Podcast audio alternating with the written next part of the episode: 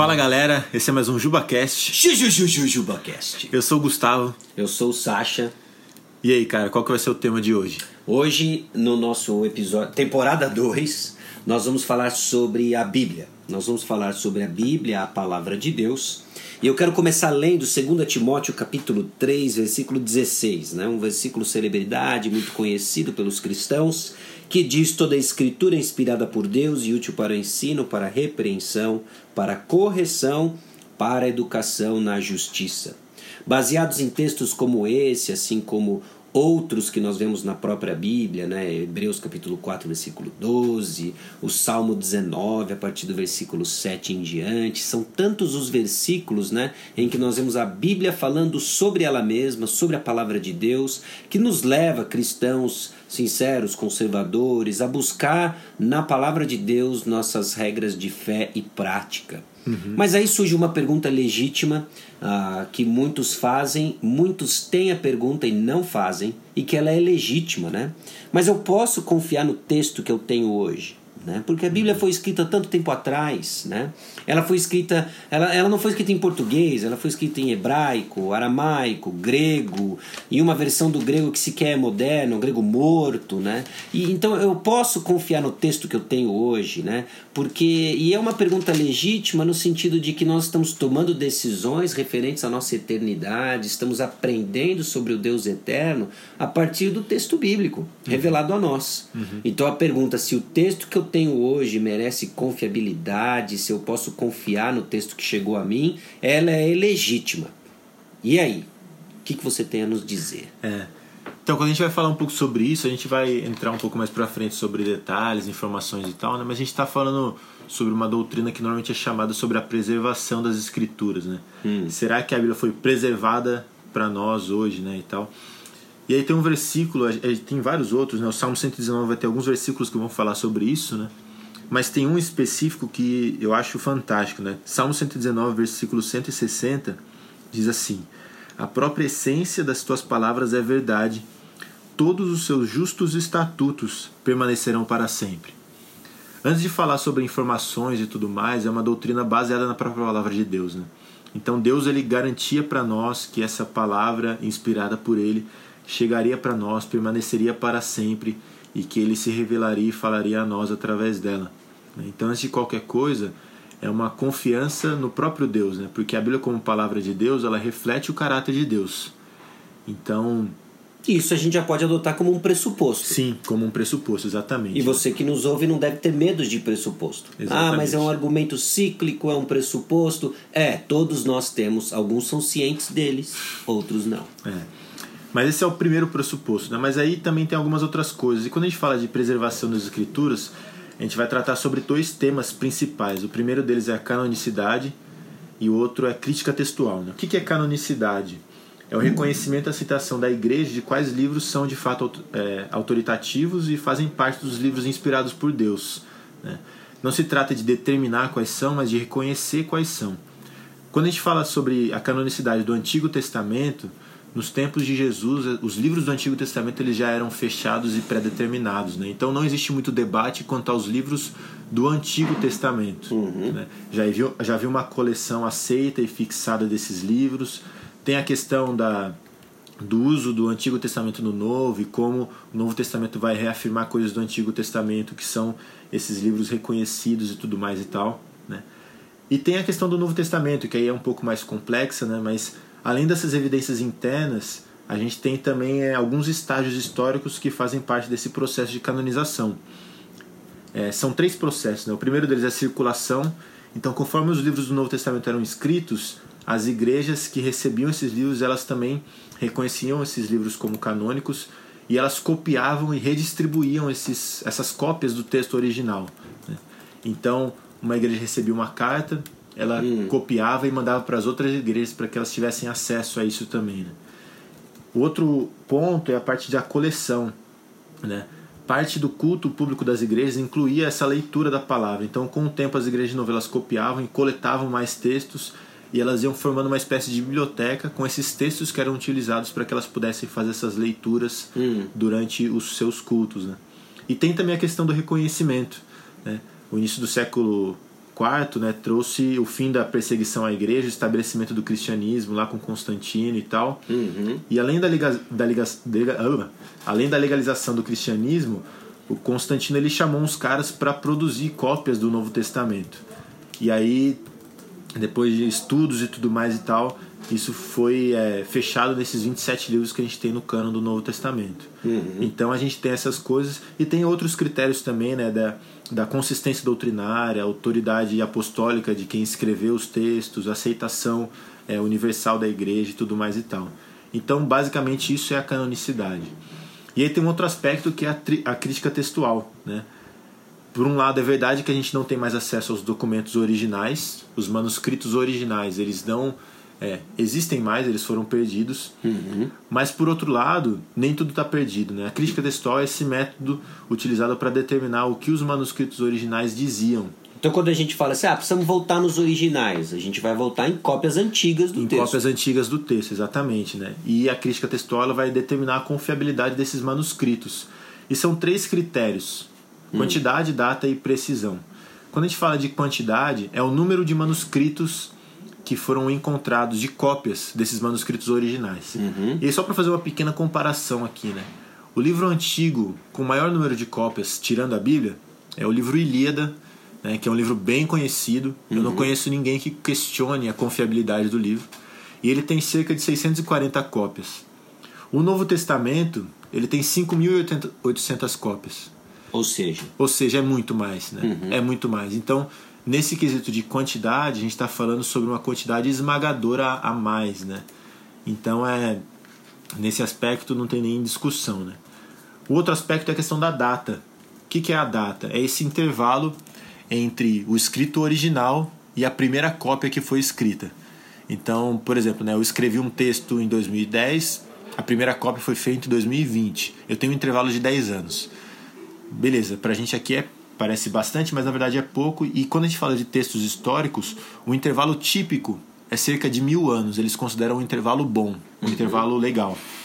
Quando a gente fala da Bíblia, a gente está falando de menos de 100 anos para a cópia assim, completa do Novo Testamento. Uhum. E quando a gente está falando de livros específicos, você tem isso de 30, 40 anos depois do original. Então também é uma datação assim, é muito pequena se comparada ao intervalo tão grande que eles consideram como um intervalo ideal, né? Então, é, de fato, a Bíblia também está muito à frente nesse sentido.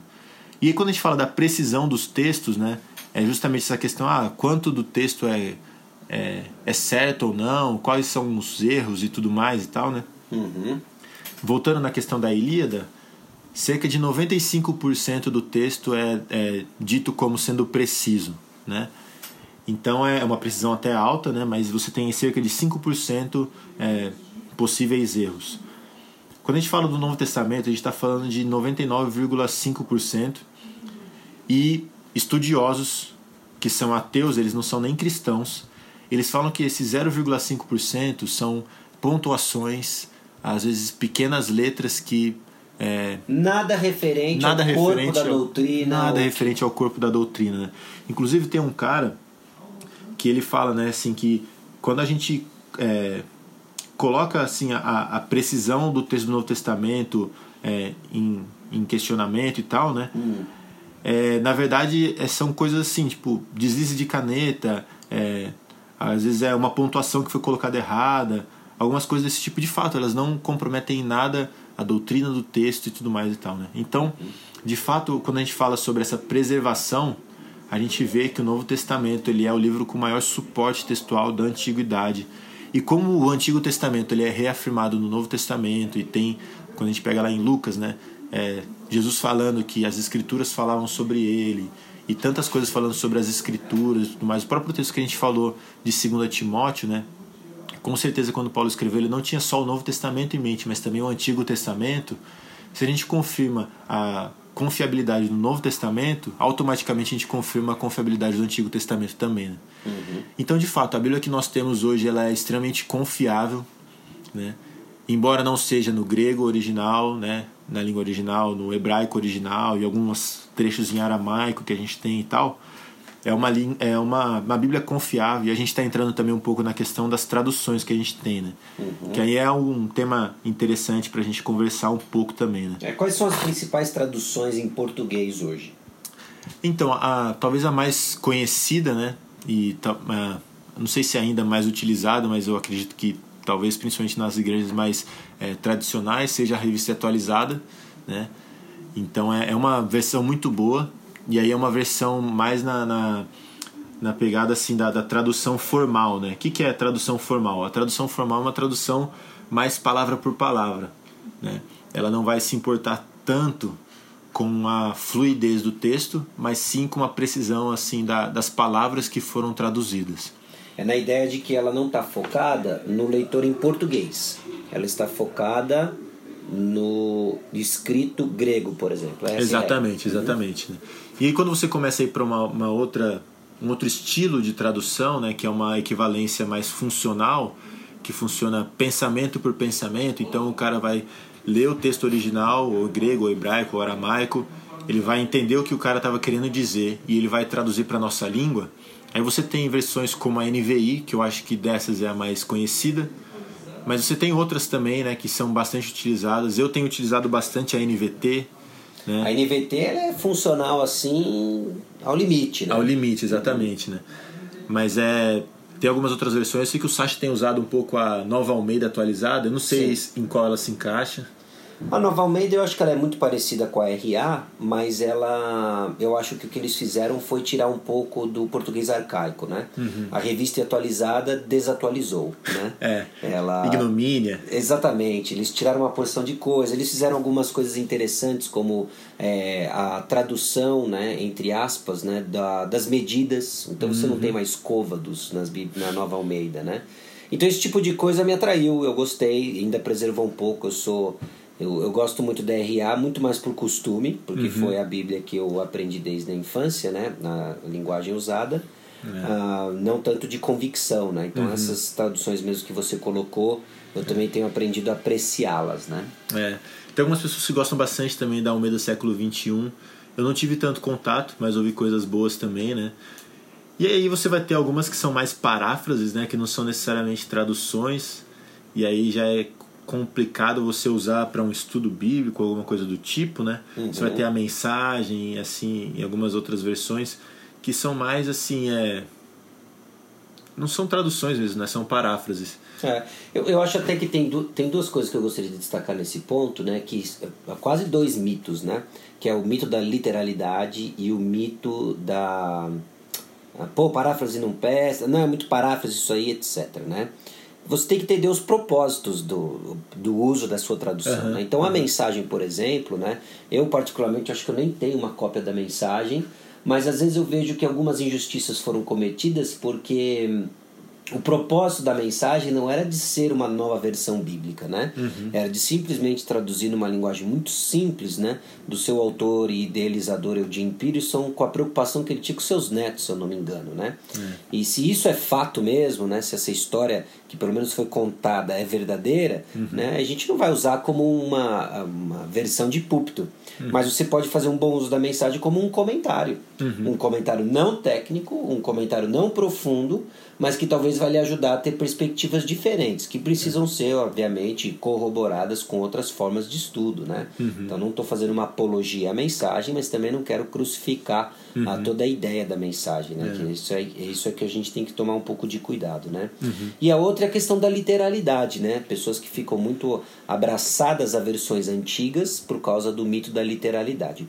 toda tradução vão, vão ter perdas. Uhum. Até aquelas que são as mais formais, elas vão ter que ter perdas, porque línguas são diferentes, elas comunicam diferente. Uhum. Então, ah, esse espectro que você apresentou, né, do equivalente formal, do funcional, né, do, ou dinâmico, né, uhum. isso nos ajuda a pensar de uma forma diferente. Não é que o camarada que escreveu uma tradução, pensou uma tradução mais dinâmica, mais funcional, ele estava planejando como que ele ia enganar as pessoas do texto original. Não é isso. Uhum. Ele está preocupado em comunicar de fato para aquele que é o ouvinte uhum. na ideia dele, né?